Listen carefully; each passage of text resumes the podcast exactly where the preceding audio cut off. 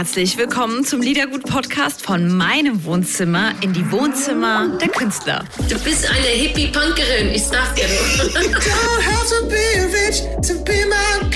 Komm, wir stoßen an. Freut euch auf Gedankenkonfetti. Bei Liedergut von Couch zu Couch mit Audrey. Liedergut, Music Made in Germany, der Podcast mit Audrey Henner.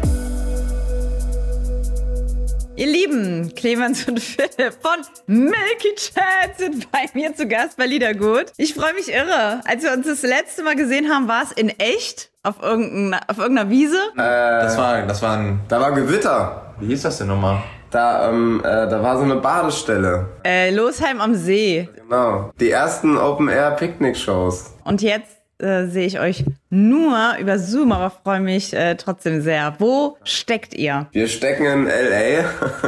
ähm, wir waren in Mexiko vor ein paar Tagen und haben da auf dem Vive Latino gespielt. Ich glaube, eins der größten lateinamerikanischen Festivals. Und ähm, Mexiko und L.A. ist halt gar nicht so weit voneinander entfernt. Genau, jetzt sind wir hier, machen ein bisschen Promo, Spielen eine kleine Show. spielen heute Abend so eine kleine, so eine Überraschungs-Pop-Up-Konzert in West Hollywood. Das wird, glaube ich, ganz cool. Okay, wenn man eure Insta-Stories anschaut, ähm, weiß man, ihr seid mal hier, mal dort, irgendwie auf der Welt zu Hause, ganz easy, das ist für euch normal und das kommt uns noch gar nicht so oft oder so weit weg vor. Wissen auch so genau, wie ihr, wie ihr halt im Kassel halt, ne? Und, ähm, in eurem Zimmer irgendwie angefangen habt und jetzt seid ihr irgendwie in der Welt zu Hause. Das ist schon irgendwie krass. Ja, absolut. Das Ja. ist äh, immer wieder flashig, dass, wenn man sich überlegt, ja, die Musik uns äh, wirklich äh, auf fast jeden Kontinent äh, gebracht hat. Ja, ist total verrückt. Ich meine, jetzt so nach Jahren, wenn man wirklich halt auch überall mal hingereist ist, wo die Musik auch stattfindet und wir, ja, von Südafrika, Nordamerika, Südamerika bis in Australien überall gespielt haben, kann man das viel mehr einordnen und ist da wirklich so krass dankbar auch und weiß, was das oder kann es ein bisschen besser einordnen, was für ein Glück das ist und wie was für ein Privileg und wie krass. Ich glaube so, äh, als das angefangen hat und quasi nur die Musik gereist ist, aber wir noch nicht so viel, da war das noch extrem schwer einzuordnen, was was das eigentlich, was das wirklich ist. Viele versuchen auch ähm, international erfolgreich zu sein, aber den wenigsten gelingt das. Das ist ja eigentlich das Krasseste. Ne? Die meisten strugglen ja irgendwie, sich hier in Germany durchzukämpfen und ihr habt irgendwie gefühlt ein bisschen andersrum angefangen. Mir kommt so vor, als ob jetzt erst auch allmählich mehr Radiosender und so euch selbstverständlich spielen und nicht in so eine Special-Ecke irgendwie tun. Äh, empfindet ihr das auch so? Du meinst jetzt in Deutschland? Ich glaube, für uns fühlt es sich eher relativ homogen an. Ich meine, wir haben ja jetzt nicht irgendwie äh, im Überblick, äh, welcher Sender uns jetzt alles spielt äh, am Tag oder kann in der Woche oder whatever. Ein bisschen weiß man es natürlich schon, aber für uns ja immer so ein bisschen so, die Momente sind, wo man so, aha, da sind Menschen, äh, die, die, also wirklich echte Menschen, die äh, hören gerne unsere Musik, ist ja bei Konzerten. kann schon sein, dass es für, für die Deutsche weil auch ein bisschen auch halt abstrakt ist, ne? dass wir halt auch so viel außerhalb stattfinden und dementsprechend jetzt nicht so wie Künstler, die nur in Deutschland stattfinden, dass es da ein bisschen erst gedauert hat. Kann schon sein, doch. Ihr seid ja auch oft gar nicht in Deutschland. Wie ist denn euer Blick auf die deutsche Musikszene? Finde ich super spannend, weil ihr so ein bisschen, Ja.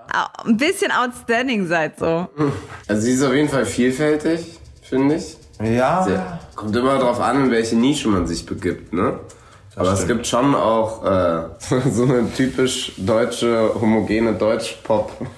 ja, das wollte ich gerade sagen. die Also gibt's auch irgendwie. Ich finde es aber so, wenn man in den Mainstream oder vor allem sich so in die Charts oder so, das, was halt so angesagt ist, da war das, finde ich, in den letzten Jahren schon eine krasse, so diese Rap-Bubble, die ich nicht so ganz verstehen, oder das verstehen, ich meine, das ist ja subjektiv, ist ja auch völlig alright, aber fand ich auf jeden Fall relativ einseitig. Mainstream gedacht zum Beispiel finde ich jetzt so ein Land wie die USA zum Beispiel auf jeden Fall wesentlich diverser. Ähm, ist natürlich auch viel größer, kann man jetzt argumentieren. Aber ähm, nee, Ja. nichtsdestotrotz gibt's in, in, in Deutschland super coole Künstler gerade. Also wir waren ja mit den Giant Rooks unterwegs.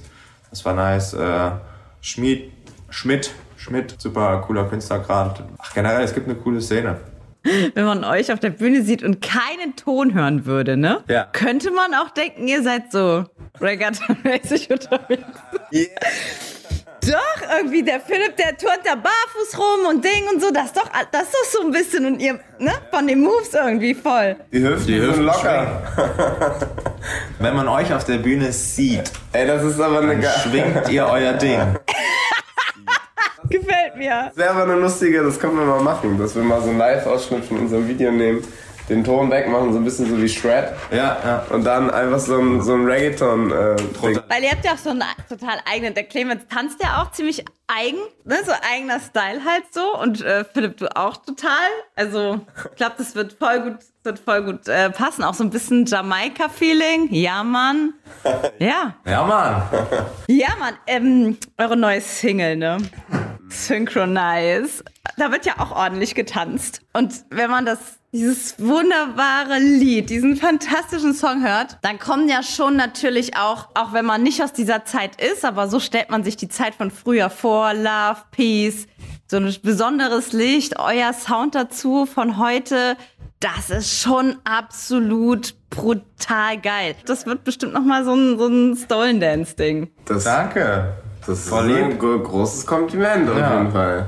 Wir, wir sind auch auf jeden Fall richtig happy. Das Video hat auch, äh, das hat sehr, das hat äh, viel Spaß gemacht, das zu drehen. Das war sehr lustig. Wir haben auch einfach viel, auch genau, viel, glaube ich, äh, uns auch so ausprobiert und ein bisschen getraut, was wir halt vorher.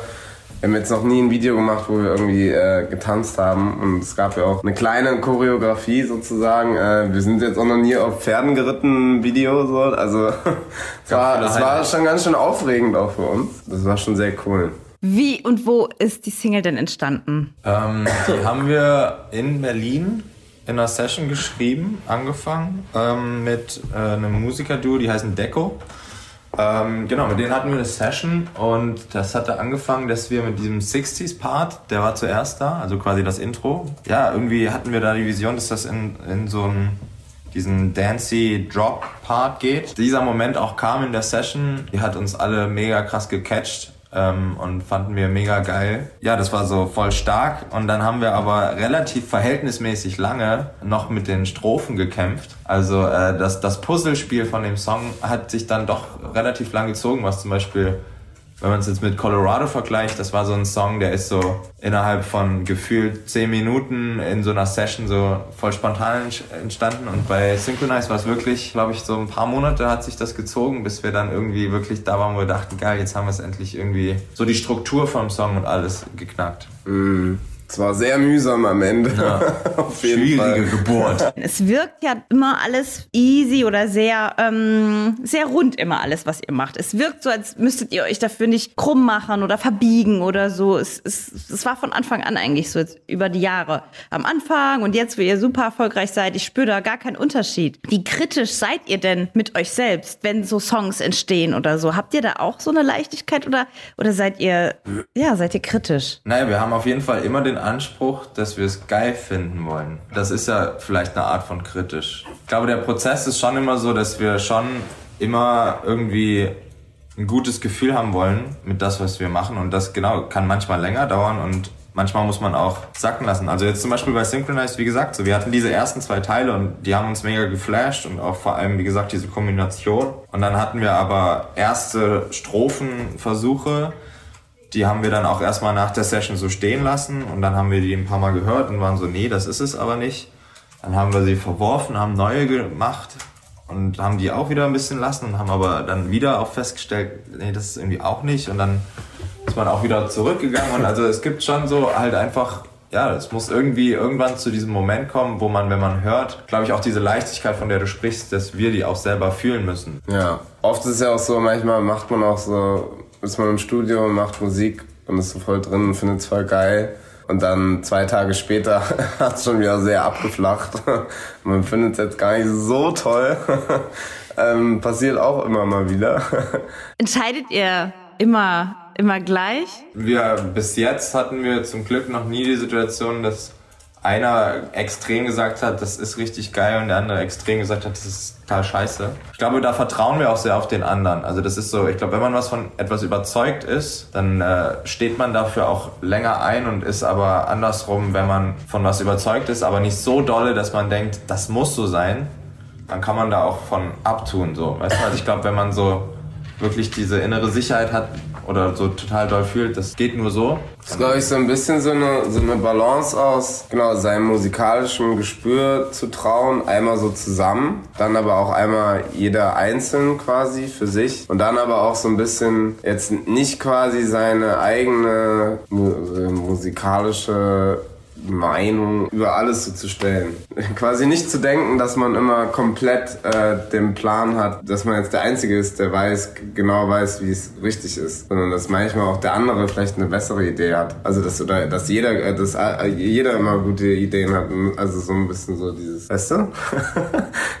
Habt ihr mitgekriegt, äh, hier Sound of Peace war ja in, in Berlin. Über 12 Millionen kamen zusammen. Oh. Ja, total krass. Crazy. Das war halt relativ spontan. Also äh, crazy for German people. Die haben das ganz spontan auf, wirklich auf die Beine gestellt. Wahnsinnig toll. Und die haben es hinbekommen, dass sozusagen die ganze Veranstaltungs- und Musikbranche einfach da war, ne, Brandenburger Tor. Und ähm, die Kritik war, ja, dadurch wird der Krieg auch nicht äh, weggehen oder dadurch interessiert ein Putin Scheißdreck. Aber darum ging es nicht. Es ging wirklich darum, um diese Solidarität zu zeigen. Das war voll das intensive und schöne Gefühl irgendwo in dieser ganzen Tragödie, dass halt so viele Leute zusammenkommen und irgendwie so ein Konsens und Common Ground äh, war und so ein krasser Zusammenhalt äh, und auch so eine klare Linie, wo einfach ja jeder gemerkt hat, so kein Mensch auf diesem Planeten sollte man denken, oder in dem Moment zumindest will Krieg. Die Kritik, der, das beendet den Krieg nicht, das ist ja total bescheuert. Genau, das Ziel ist ja, abgesehen von der Solidarität, was total wichtig ist, auch die Spenden sammeln, die einfach jetzt nötig sind für die ganze Problematik, die dieser Krieg mit sich bringt, für jeden Einzelnen und aber auch ich meine, die ganzen Geflüchteten und so weiter. Es ist total schlimm und ist total eine Schwere, die auch permanent gerade in der ganzen, sag ich mal, Schönheit, die gerade irgendwie trotzdem ja auch stattfindet und Post-Pandemie und wir sind irgendwie alle happy, dass Dinge wieder stattfinden und passieren, äh, überschattet das schon oder beschattet das sehr stark und ist unglaublich krass und äh, jedes Mal, wenn man die Nachrichten liest, hört oder mitkriegt, was passiert, das ist unglaublich schrecklich. Ihr seid ja wirklich so positive Menschen. Habt ihr durch sowas wie jetzt zum Beispiel Krieg, kriegt ihr auch sowas wie Zukunftsangst oder so? Das Wort habe ich lange nicht gehört und höre ich in letzter Zeit immer öfter. Auf jeden Fall. Und ich meine, äh, der Krieg ist eine Sache, aber auch schon, also der Klimawandel und alles generell. Äh, also ich habe schon auch Momente von, wie dieses Wort Zukunftsängste, dass man vor allem auch, wenn man Kinder hat und irgendwie die Zukunft dann auf eine Art nochmal wertvoller wird, weil sie ja nicht nur für dich, sondern auch für die, die du am meisten liebst, äh, wichtig ist. Auf jeden Fall hat man äh, Phasen, wo man manchmal denkt, scheiße, wie, wie soll das irgendwie alles klappen? Und dann kommt aber auch zum Glück äh, immer wieder Momente, wo man extrem hoffnungsvoll ist, was man nicht vergessen darf oder sollte, sondern den Blick auch immer auf die guten Dinge richten, um eben nicht in eine Angstspirale zu geraten. Also weil einfach so viel Gutes auch in der Welt und im Menschen und in Situationen steckt. Ist auch ein Balanceakt. Aber ich glaube, das Mhm. ist ganz wichtig, um einfach ja gesund und hoffnungsvoll durchs Leben zu gehen. Ne? Und dafür ist ne, so Kunst und Kultur so super wichtig. Zum Beispiel, jetzt mal ohne Witz, wenn es dir nicht gut geht oder du in so einer Spirale drin bist, ne? Und dann gehst du auf ein Milky Chance Konzert. Mir hilft schon, wenn ich euch im Radio höre, da geht's mir schon besser. Die Ibuprofen für den Weltschmerz. Ja, das ist voll schön. Aber ist auf jeden Fall so, ey. Musik kann so heilend sein. Ja, ich glaube, ja genau. Ich glaub, es Aber gibt viele viele, wir brauchen alle irgendwie unsere Pflaster. Ne? Jeder hat so sein Leiden und es gibt dann das globales gesellschaftliche Problem oder Leiden und dann glaube ich genau dann ein Beispiel so, dass, dass trotzdem viele dann als Gesellschaft so zusammenrücken und sowas wie jetzt, worüber wir gesprochen haben, Sound of Peace und so. Da waren ja auch sehr, sehr viele Menschen und jeder hat bestimmt auch irgendwo manche mehr, manche weniger irgendwie Angst oder ist die sehr präsent. Ist ja auch immer so eine Sache, wie was, damit, was das mit den Menschen macht. Alter. Also im Videopodcast, ne, auf unserem YouTube-Kanal kann man das ja sehen, ne, wenn das fertig ist hier. Und hinter euch putzt jemand mit voller Leidenschaft gerade Ja, die Fenster. Erschrocken gerade. Wir sind im zehnten Stock, muss man. Äh, Ich muss wollte gerade sagen, für den, das, äh, der, der muss auf jeden Fall. Ist der gesichert? Guck mal. Ja, das, natürlich ist er gesichert, aber das ist schon krass auf jeden Fall. Der hängt da hart ab, Alter. Der Seil, der ist so an so einem Seil, an so einem. Der so James Bond-mäßig, hat er sich so runter, runter. abge- Spider-mäßig.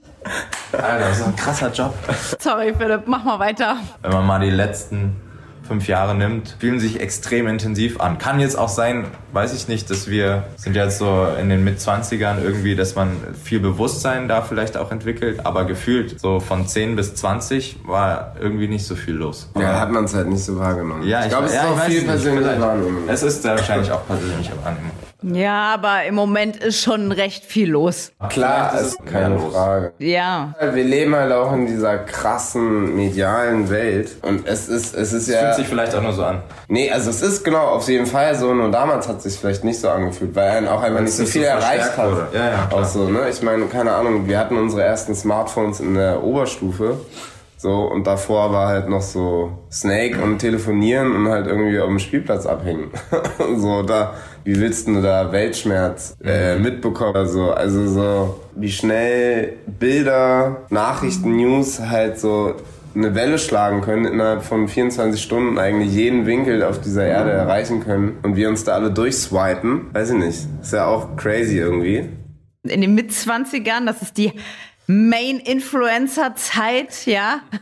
Wie nutzt ihr denn die Social Medias und wie schaltet ihr ab und wie, wie ist eure Mediennutzung, eure soziale? Bei dem Beispiel Ukraine, und ich glaube, das haben viele auch, ne? Als es losging, so, da bist du dann jeden, keine Ahnung, schon gefühlt morgens beim Frühstück, die hast du die neuen Bilder, Nachrichten gelesen, dann Nachmittag, also so, keine Ahnung, eine Woche lang jeden Tag und ist so krass präsent. Und dann ist ja auch viel wieder so eine große Hilfsbereitschaft äh, entstanden, was ja total gut ist, aber so dieses passive, sich so durch so Bad News zu swipen, bringt halt auch irgendwann, glaube ich, gar nichts, beziehungsweise es ist eher so sehr destruktiv. Er macht einen auch äh, kaputt oder krank irgendwie auch, ne, mental. Ist halt, äh, glaube ich, eher dann so ein lehm, lähmenden äh, Effekt und es ist so, also er hat, glaube ich, auch, macht so eine Brücke auf zu so einer bisschen das Gegenteil von natürlich. Gegenteil von natürlich. Ähm, Artificial.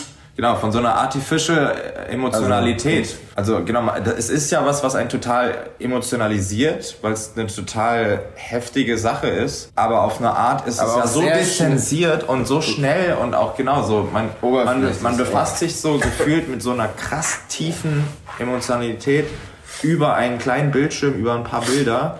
Und dann tritt man aber aus diesem sehr emotionalen Ding sofort wieder raus und hat auch so eine riesige Distanz dazu und macht mit seinem Leben weiter Du meinst, es stumpft auch ab? ja, keine gesunde Art, emotional damit einzugehen, sondern eben, was Clemens meinte, und auch zum Beispiel dieses Spenden und die, das zusammen demonstrieren und Musik und äh, Leute aufnehmen, das sind ja alles Sachen, das sind lange Prozesse, das sind äh, Dinge, wo man zusammen sind, das sind Dinge, wo man diese emotionalen, diese Gefühle wirklich eigentlich erst wirklich verarbeitet beziehungsweise zusammenkriegt, so mit sich, weißt du? Ist generell ein schwieriges Medium, sich äh, tiefgründig mit Dingen auseinanderzusetzen. Du kannst dich ja nicht mit 30 Sekunden Videos. Weiß ich nicht, das ist wie wenn du irgendwie durch, durch ein, das ist ja wie wenn du durch, durch eine Klatschzeitschrift dich blätterst. So, ja, ist schwierig bei allen Themen. Ihr seid jetzt in LA, das heißt, ihr habt die schönste Aussicht irgendwie vor der Tür. Ihr seid ja halt so viel unterwegs. Fühlt ihr euch überall zu Hause? Zu Hause, der Begriff als zu Hause. Band, als Band, ja. Nee, naja, jetzt ganz privat glaube ich nicht. Ja, zu Hause macht natürlich, also sobald man, glaube ich, Familie hat, ähm, ist Familie zu Hause, so, egal wo die ist. Ähm, aber jetzt mal so ein bisschen auf der Ebene weltlich und Nationen und Länder und Sprachen und so, ich glaube, fühlen wir uns schon in der Welt zu Hause. Ja, das ist so, glaube ich, ein bisschen wie mit der Musik, dass wir nicht sehr extrem in einem Genre zu Hause sind, sondern dass wir die Vielfalt und die Vermischung lieben und auch nur so für uns Musik funktioniert. Funktioniert das, glaube ich, auch für uns so ein bisschen im, im, im Weltbild. Ich glaube, wir fühlen uns an vielen Orten irgendwie zu Hause, wenn man das so sagen will. Ne? Oh, ich habe jetzt gedacht, Philipp, du sagst, bei Clemens fühle ich mich zu Hause. Beim Kuscheltier. Man muss darf ja auch nicht vergessen, dass wir schon noch immer besuchen und bereisen ja auch die Länder immer eigentlich unter dem Vorbehalt, dass da auch immer Menschen sind, die uns quasi schon erwarten irgendwie. Also ob es jetzt ein Konzert ist oder keine Ahnung, man einen Radiosender oder so besucht. Also wir werden ja immer sehr positiv, freundlich empfangen, was einem natürlich auch schon mal so äh, ein gutes Gefühl gibt. Ne? Es ist einfach was, ein anderes Reisen, ein anderes Kennenlernen von äh, Kulturen auch und so, wenn man jetzt zum Beispiel, wenn man jetzt nur privat irgendwie in Mexiko oder so unterwegs wäre. Wie werdet ihr so angekündigt? Heißt es dann, es sind die zwei aus, aus Deutschland oder, oder ist das, spielt es gar keine Rolle mehr und es heißt einfach nur ihr? Die kündigen das noch öfter an, hab Ja, ja, bei das Promo Gefühl. waren wir auf jeden Fall immer der Alemannia. Also USA denken häufig auch, wir sind von hier. Aber in Deutschland. Äh, Und Deutschland auch wiederum auch. Genau, in auch. Deutschland sagen auch viele so, hä, die sind deutsch? Gerade so in den Kommentaren und so. Ja. Kommt immer noch oft vor. hey, die kommen aus Kassel. Und dann so, hä, die sind deutsch? Die Deutsche. Die Diete. Ihr Lieben, vielen, vielen Dank. Danke dir. Danke. War schön. Bis bald. Ciao. Ciao.